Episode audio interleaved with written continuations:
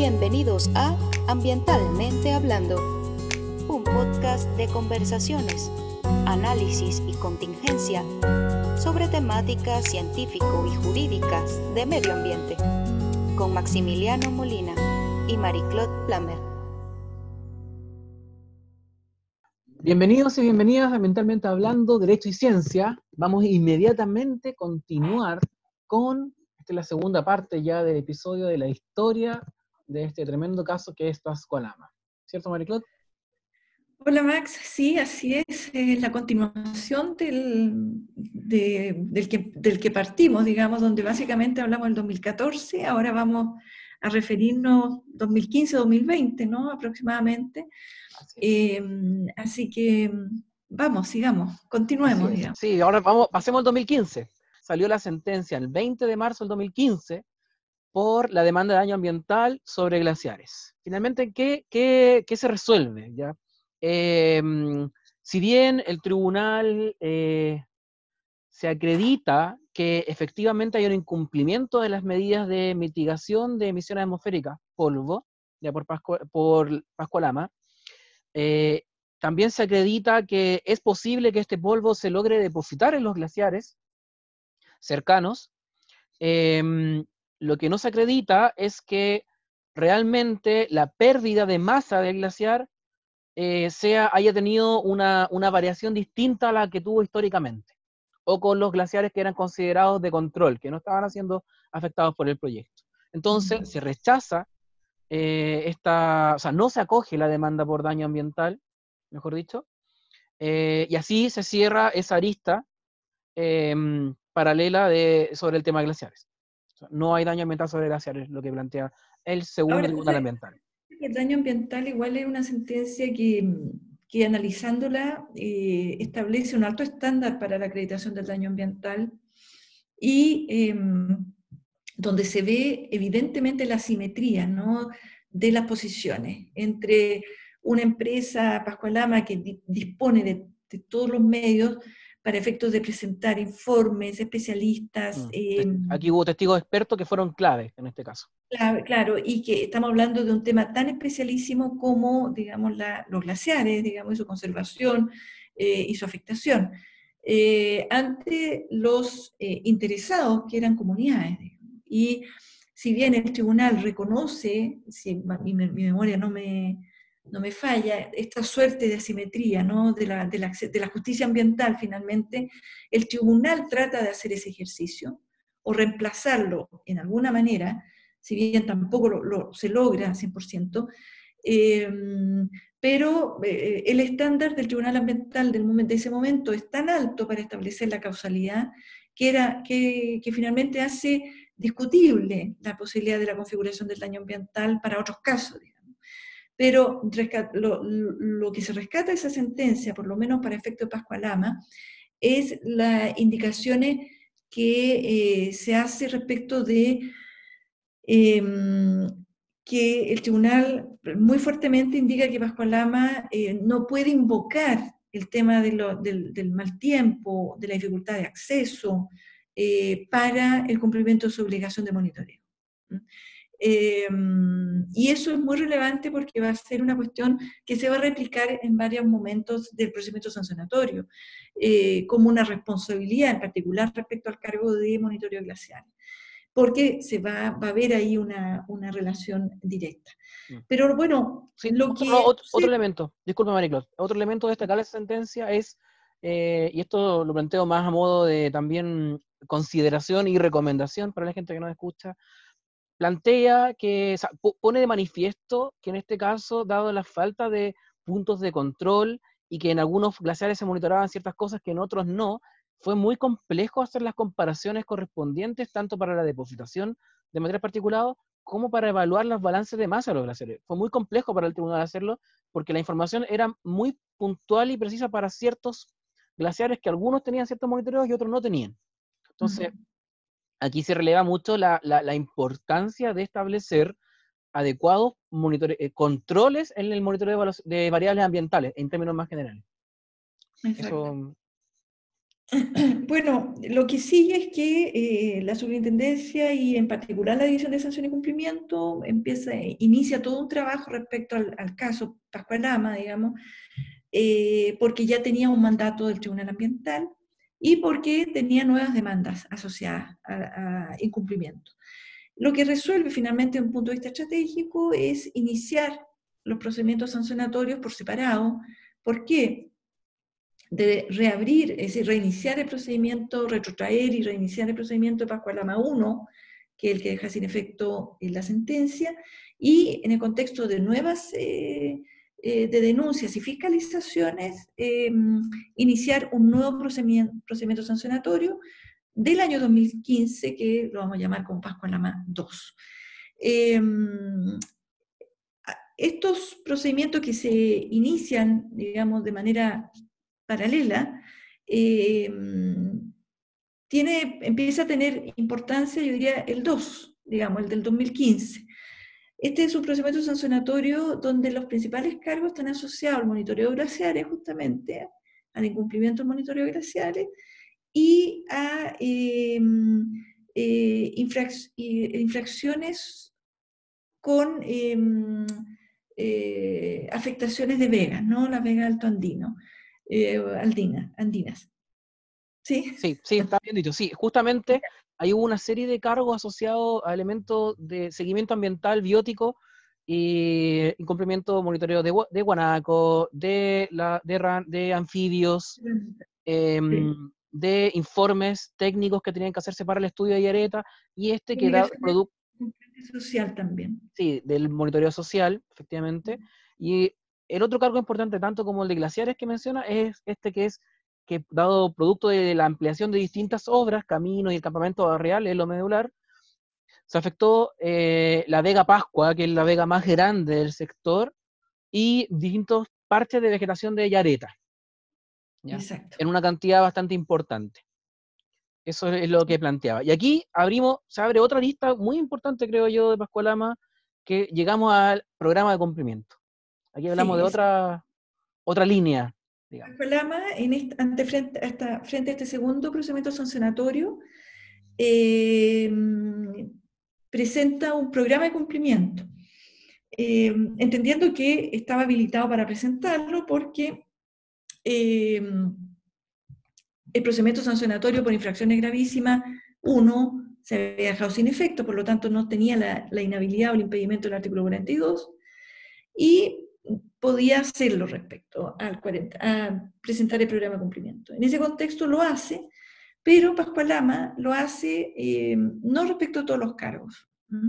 Eh, presenta un programa de cumplimiento eh, para algunos de ellos, dejando afuera el del plan de monitoreo de glaciares, por lo menos que recuerdo, y lo que genera para la superintendencia, la División de Sanción y Cumplimiento, que Mm, finalmente rechaza este programa de cumplimiento dado que no cumple el criterio de integridad o integralidad, mejor dicho, eh, dado que no presenta eh, acciones y metas para todos los cargos sobre los cuales se presentó la formulación de cargo y sobre los cuales puede presentar, eh, digamos, un programa de cumplimiento. Bueno, el, el, tema sabroso acá es que Pascual Lama reclama esta resolución de rechazo al programa de cumplimiento, basado en un argumento em, básicamente que la Superintendencia de Medio Ambiente, en este caso la División de Sanción y Cumplimiento, había em, incurrido en una desviación de poder, dado que había rechazado el programa de cumplimiento eh, sobre la base de un criterio que, según Pascualama, la ley no previó, y que eh, esa decisión lo que genera es justamente el desincentivo al, eh, al uso del instrumento siendo el objetivo y la finalidad eh, de, la superintendencia promover el instrumento. Por lo tanto, se generaba esta suerte de desviación de poder. Pero bueno, lo que se discutió en, este, en esta reclamación era justamente si Pascualama tenía o no derecho a elegir sobre qué eh, eh, cargos presentar un programa de cumplimiento. Y la superintendencia, muy convencida, convencidos, la verdad, y convencida, eh, eh, alegó y defendió que eh, ningún titular, digamos, ni Pascualama ni ninguno, podía elegir sobre qué cargos podía o no presentar un programa de cumplimiento. De hecho, se, plantea incluso como un ejemplo. Esto no, es ir a un supermercado ni elegir los productos, ir a cualquier, elegir ahí si yo quiero este, quiero este. No significa o no se trata de ese tipo de elección se planteó que el legislador previó una, decisión voluntaria y un derecho a elegir en una etapa bien primaria, que es al momento de la formulación de cargo, que es o presenta descargos o presenta un programa de cumplimiento. Allí existe el derecho a elegir por parte de esa unidad, de ese titular. Y en esa definición, el titular hace una definición más bien económica, ¿no? De costo-beneficio. Si le conviene irse a descargo, le conviene más un programa de cumplimiento y esa es una definición legítima, pero es una, una definición que hace una unidad económica con una finalidad que no es la finalidad que está comprometida en el programa de cumplimiento, que era la que la superintendencia y la división de sanción y cumplimiento consideraba que había que resguardar, que era el interés público. El interés público es, dado que el instrumento del programa de cumplimiento es un instrumento cuya finalidad es el cumplimiento ambiental en un plazo acotado de tiempo y sin generar abuso, digamos, eh, abuso ni aprovechamiento de la infracción, lo que eh, significaba, entre otras cosas, que hecha la formulación de cargo y queriendo presentar programa de cumplimiento tenía que hacerlo de todos y no elegir cuál le gusta o no, o no le gusta, digamos, al titular. Finalmente el tribunal, en un fallo que me parece que es importante y que siempre es bueno que todos concurran a él, porque es un fallo digamos que está firme y además un fallo que se ha replicado, no es un fallo en el desierto o aislado, digamos, es un fallo que ha sido replicado permanentemente, no por uno, sino por los tres tribunales e incluso por la Corte Suprema respecto a esos principios. Entonces, es relevante porque finalmente el Tribunal Ambiental apoya la definición de rechazo al programa de cumplimiento de la superintendencia y, por lo tanto, el procedimiento sancionatorio se reinicia Em, y se, eh, digamos, inicia un procedimiento sancionatorio, digamos, como eh, total, digamos, donde se empieza, se abre el espacio de los descargos y las alegaciones. Procedimiento sancionatorio que va a culminar en em, enero del 2018. ¿No es cierto, Max? Así es. Vamos, voy a retroceder aquí. Aquí avanzamos mucho en esta, esta línea paralela, programa cumplimiento.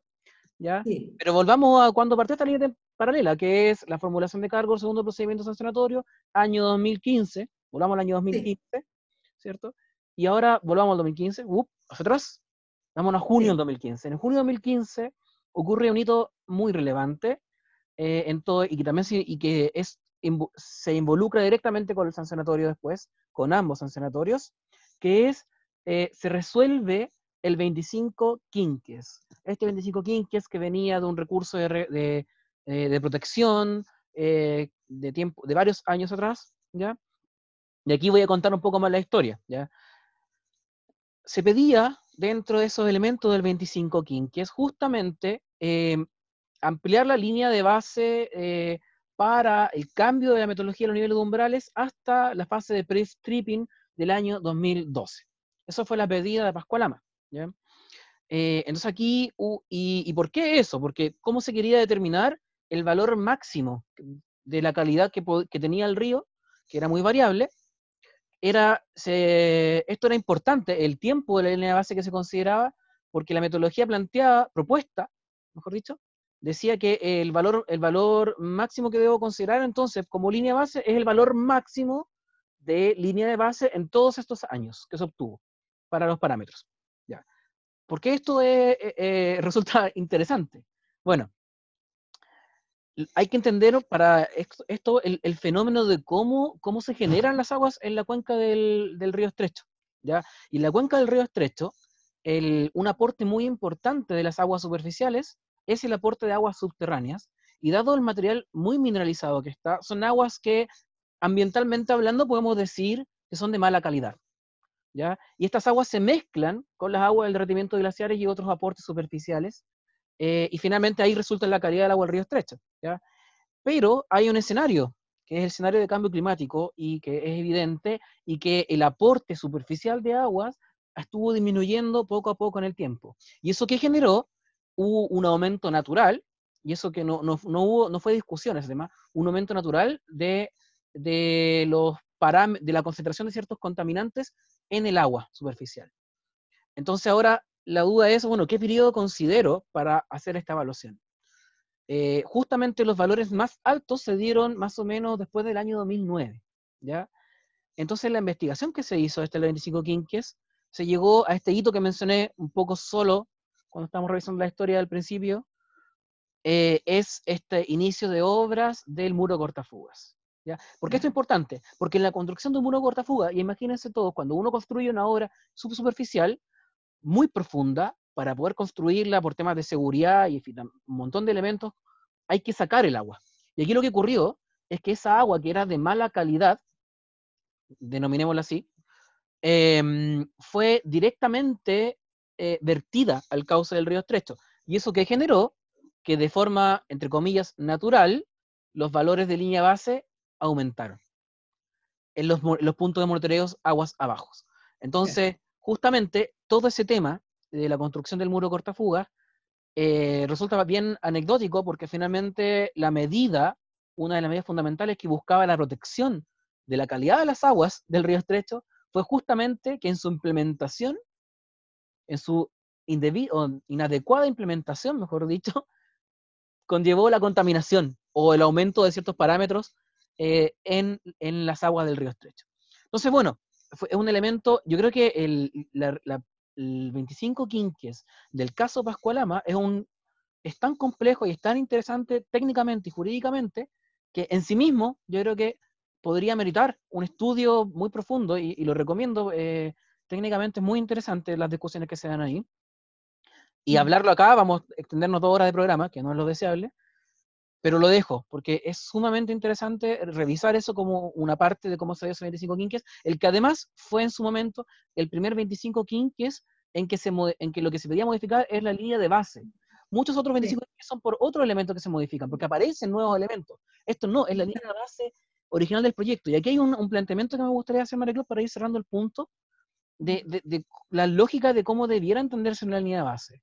Y aquí conversaba yo con, con un colega, con un colega, mencionar su nombre, eh, Patricio Walker, justo, que él plantea también muchas veces esto, él también participa en algunas, hace algunas clases también, eh, de cómo debe entenderse la línea base. Y la línea base yo creo que es un error cuando se ve como una foto estática. ¿ya? De hecho, el mismo reglamento del CIA dice que la línea base eh, es, es la condición previa del proyecto y la evolución de esta sin proyecto, como entre comillas. Entonces, es importante el paradigma bajo el cual se mira esta línea, esta línea base, que no es una foto instantánea. ¿ya? Especialmente en proyectos tan complejos como Pascualama, que están cabecera de cuencas, que hay un montón de factores que pueden intervenir y cambiar todas las condiciones. Y esa lógica causó, de cómo se vio, es otro elemento más que también eh, llevó a lo que es Pascualama al día de hoy. Son proyectos que, que, que, murió eh, administrativamente. Claro. A mí, Entonces, a mí me, Sí, perdona, pero a mí me genera duda, la verdad que no, tampoco tengo una opinión tan, tan firme, pero que, que la revisión de la RCA sea el mecanismo cuando se trata de líneas de base. De verdad no lo tengo 100% que, que, es, que, es una institución razonable para abordar eh, los cambios de la línea base más, creo, me, acerco más a entender que cuando sucede aquello, la única vía es volver a evaluar, eh, bajo un procedimiento normal de, evaluación de impacto ambiental, y no extraordinario como la revisión, digamos, que primero no es un procedimiento formal ni reglado, em, y, que por lo tanto, aun cuando se establezcan ciertos hitos, eh, no es evaluación ambiental propiamente tal. Yo, yo concuerdo contigo. Yo, o sea, de hecho, en esta misma, dentro de los elementos que se resuelven en este 25 quinques, es justamente, por ejemplo, que la línea de base de este proyecto debe ser revisada cada cinco años. Uno podría decir, mira, interesante el punto, bueno, el problema es cómo hacer eso, ¿ya? ¿Por qué? Porque, bueno, este es un proyecto sumamente complejo con muchos factores técnicos y sociales y económicos involucrados. Y, por ejemplo, ¿cómo, cómo, cómo, cómo implicaría esta modificación? ¿Involucra participación ciudadana cada cinco años también? Por ejemplo, uno se pregunta, ¿cómo es esta lógica que se debe hacer esta revisión? Yo creo que es algo que el día de hoy no está claro, no está procedimentado nada, y también es un tema que se ha planteado por varias personas, eh, esto de, plantear justamente una revisión periódica de las resoluciones de calificación ambiental. Es parte también de lo, que apareció en la discusión de las pertinencias, ¿no? Que finalmente esto es justamente cada cierto tiempo los proyectos tienen que presentar sus cambios y hacer una evaluación acotada cada cinco o seis años, no sé. Y es una, es una discusión que yo creo que está que hay que darla para efectos de resolver algunos varios temas del sistema de evaluación de impacto. Bueno, cerremos el punto este para avanzar, porque si no vamos a alargarnos mucho.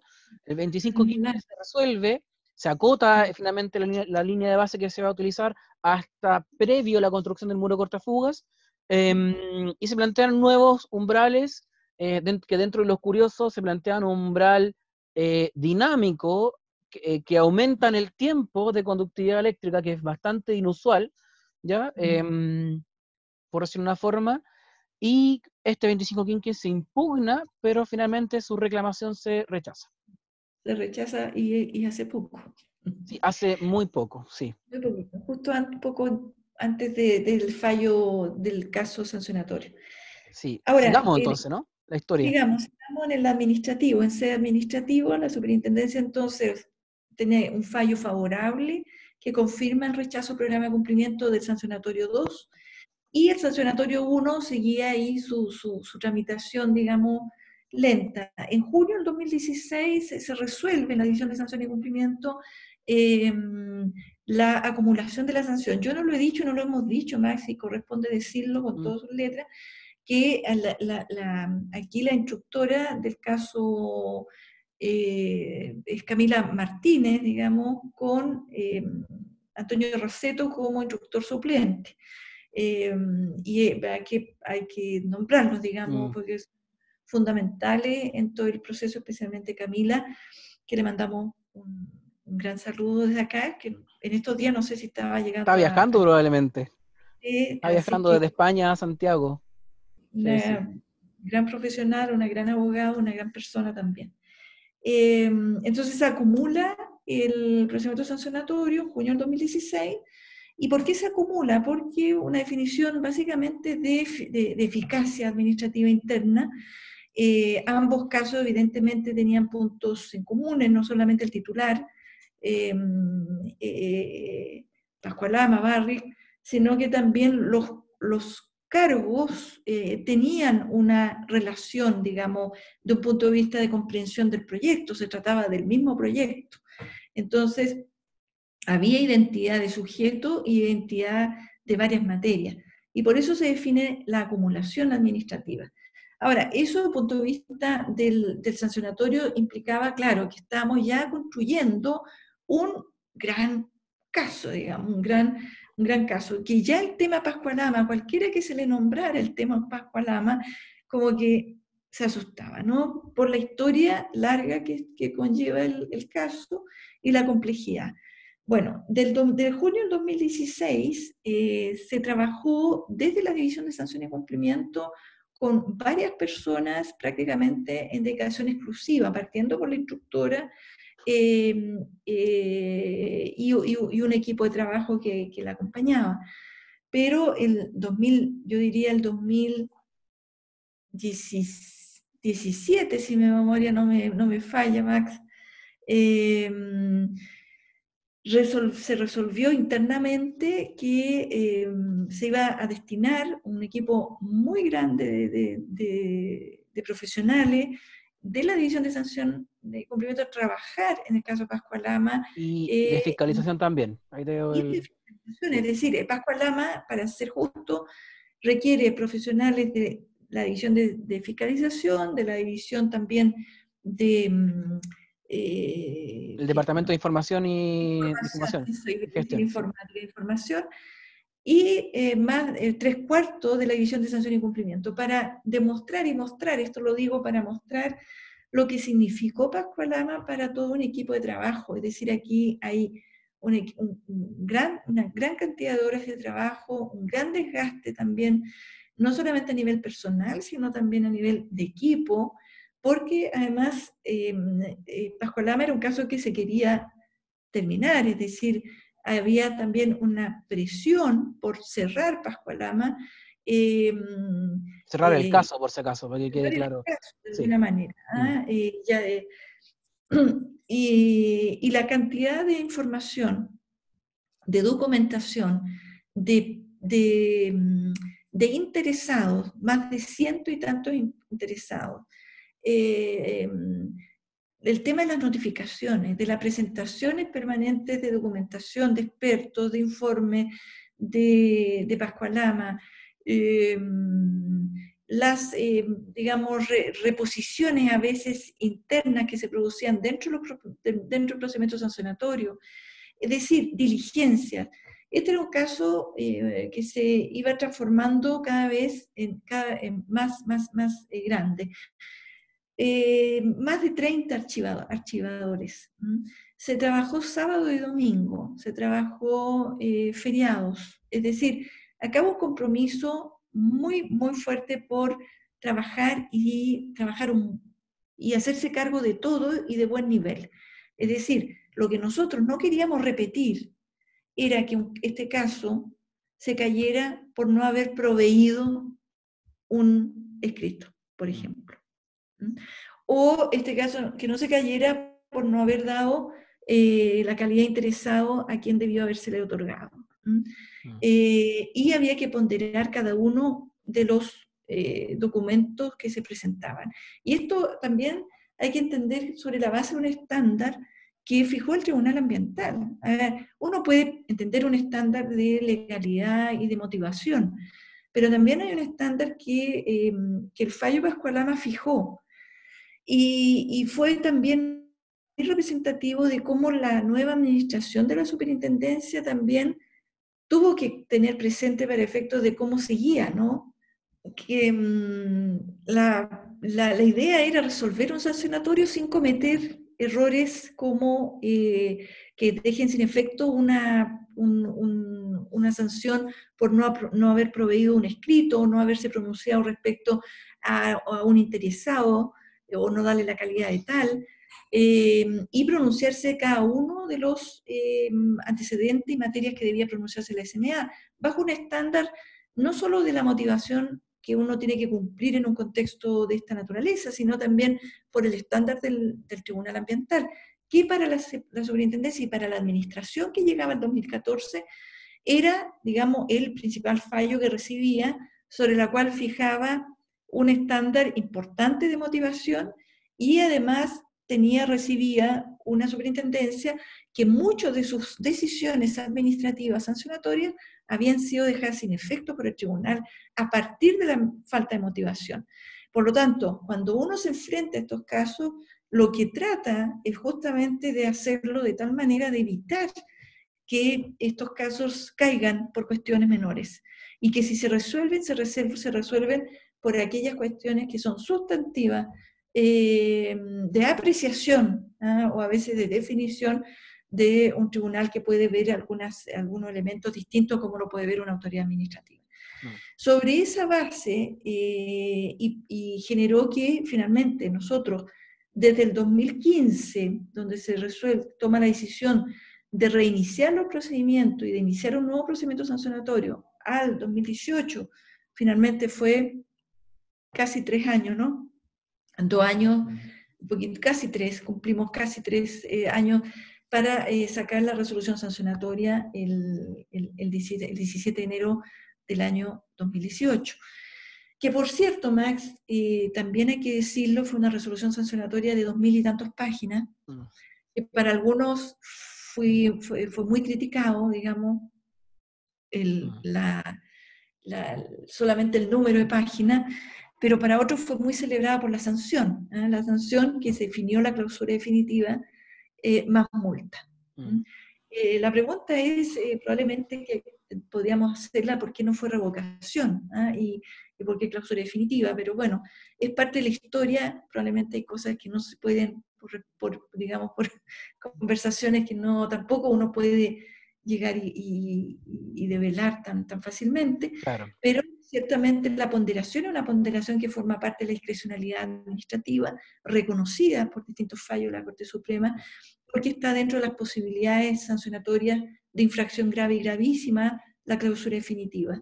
Y se opta por una definición básicamente de que se entiende más disuasiva y que cumple más los objetivos ambientales eh, y de política sancionatoria que otra. ¿ah? Em, pero mm, no sé más que agregar respecto a ese punto, Max. Yo creo que estamos súper bien con el tema de la historia, cómo llegamos a la resolución sancionatoria, ya estamos terminando. esto es solamente hito relevante, pero acá hay una línea también que es una línea paralela que no la hemos tocado y que también tuvo una arista de interés, que es la arista sectorial. Ah. dado que tocaste el tema del, cierre, ¿ya? Sí. Eh, es cómo fue justamente esta, esta arista con Serrangio-Min y el asunto del plan de cierre. Sí, este una, también es, algo que parte del 2017, eh, Sergio Min dicta una resolución eh, de aprobación del plan de cierre temporal de Pascualama.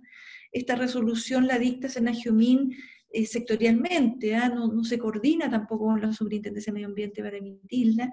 Finalmente, esto se, se, se interpone una protección, la Corte Suprema resuelve y acoge eh, la protección y resuelve dejar sin efecto esta resolución de plan de cierre temporal y ordena en un fallo bastante, digamos, que le llama, le pega muy fuerte a Senagiomín, eh, lo llama eh, a incorporar todos los aspectos que correspondan ambientales, a coordinarse con la SMA eh, y por lo tanto este aparece como otra lista, ¿no? El 2017 en pleno sancionatorio, en una etapa bastante final del procedimiento sancionatorio, de también coordinarse con Min para que en su nuevo plan de cierre Pascua Lama se incorporen todos los elementos de monitoreo, etcétera, y a su vez la resolución sancionatoria haga referencia al plan de cierre de una manera coordinada. Y eso se hizo finalmente. Eh, entonces, lo que, lo que nosotros encontramos en el caso, eh, y este es un repaso que si bien igual fue largo este podcast, eh, tratamos de, hacerlo muy resumido, si nos fijamos es un caso en que va a involucrar un solo proyecto, toda la institucionalidad ambiental, antigua y nueva, antigua en transición y nueva, em, que genera en distintos momentos decisorios tensiones, ¿no? Tensiones em, no solamente eh, de un punto de vista de los administrativas, políticas, eh, económicas, con comunidades muy, muy activas y que eh, finalmente se resuelve hoy día con un fallo histórico, según algunos, asociado a un gran proyecto minero binacional y que se resuelve y se deja sin efecto por aspectos ambientales por temas ambientales. Y eso es relevante. La, enseñanza es que eh, probablemente los, problemas Pascualama yo creo que vienen del origen, ¿no? del, punto de la evaluación ambiental, eh, de un proyecto que quizás como se evaluó nunca debió haberse evaluado, y a partir de allí, como muchos de los problemas actuales, ¿no es cierto?, tenemos hoy día. Y eso obedece a muchas cosas, ¿no es cierto? A la necesidad de tener un proyecto de ese nivel de inversión, a tener la necesidad de ser aprobado, que los problemas ambientales de ahí se resuelven, como decían algunos, de ahí vemos cómo lo, abordamos, eh, pero eso ya no, ya, no, ya no da, ya no da, creo yo. Lo, cierto es que para un equipo de trabajo eh, que, que estuvimos ahí entre el 2014 y el 2018, este caso fue un caso duro, fue difícil, fue un caso que exigió mucho, muchas horas de trabajo, eh, un equipo que tuvo que trabajar más del 50% de ese equipo, más del 50% en Pascualama, eh, para que se entienda la, envergadura, pero eso no significó que este equipo tampoco no siguiera trabajando otros temas. ¿ah? Candelaria, Cacerones, em, SQM. Tantos temas que eh, se abordaron, pero este tema era como un una, espada, ¿no? Que estaba ahí, que había que salir. Por lo tanto, el, cerrar el proyecto Pascualama para la nueva administración hoy día es un gran, es un gran digamos, alivio. ¿ah? Em, y, pueda, ¿no es cierto?, dedicarse a, otras cuestiones mm. eh, y avanzar en otros temas, probablemente más de lo que nosotros pudimos hacer, porque estuvimos focalizados, yo diría un año y medio al menos, con muchos, muchos profesionales dedicados al caso. Claro. Efectivamente, bueno, Maricón, nos quedó un, un, punto pendiente que no sé si lo tocamos acá o lo tocamos en el próximo episodio de Pascualama, porque esto es muy extenso y no hemos aún ah, revisado la, la, la sentencia misma. Y este es el punto casi último, que es las sanciones y qué pasó con la discusión de la consulta de la sanción y la reclamación de la sanción. Tienes toda la razón, Max. Em, ¿Te parece que dejemos para el capítulo final de Pascualama eh, abordar lo que pasó con la consulta eh, ante el primer tribunal ambiental de Antofagasta em, y analizamos la sentencia y vemos si efectivamente Pascualama todavía le queda vida o no? Sí, de acuerdo con eso. En realidad, pensando bien, yo dije un punto, en realidad queda más de un punto. ¿Qué es lo que se viene? Se viene la consulta, que hay una historia bien interesante que conocer. Se viene el ingreso de la segunda demanda por daño ambiental contra Pascualama. Y ahí también, mm, bueno, ahí vamos a contar el desenlace. Y luego la sentencia, con lo que, bueno, ya ha sido conversado en foros, seminarios e instancias eh, en la, en la red. Así que sí. Entonces, nos vemos en un próximo episodio. Eh, espero que hayan disfrutado esta segunda parte de la historia y en los próximos días vamos a subir la última parte de esta historia que veamos cómo termina o vuelve a iniciar. Exacto. Nos vemos entonces, Max. Ya. Chao, Mariclot. Chao. Esto fue Ambientalmente Hablando con Maximiliano Molina y Marie-Claude Plamer.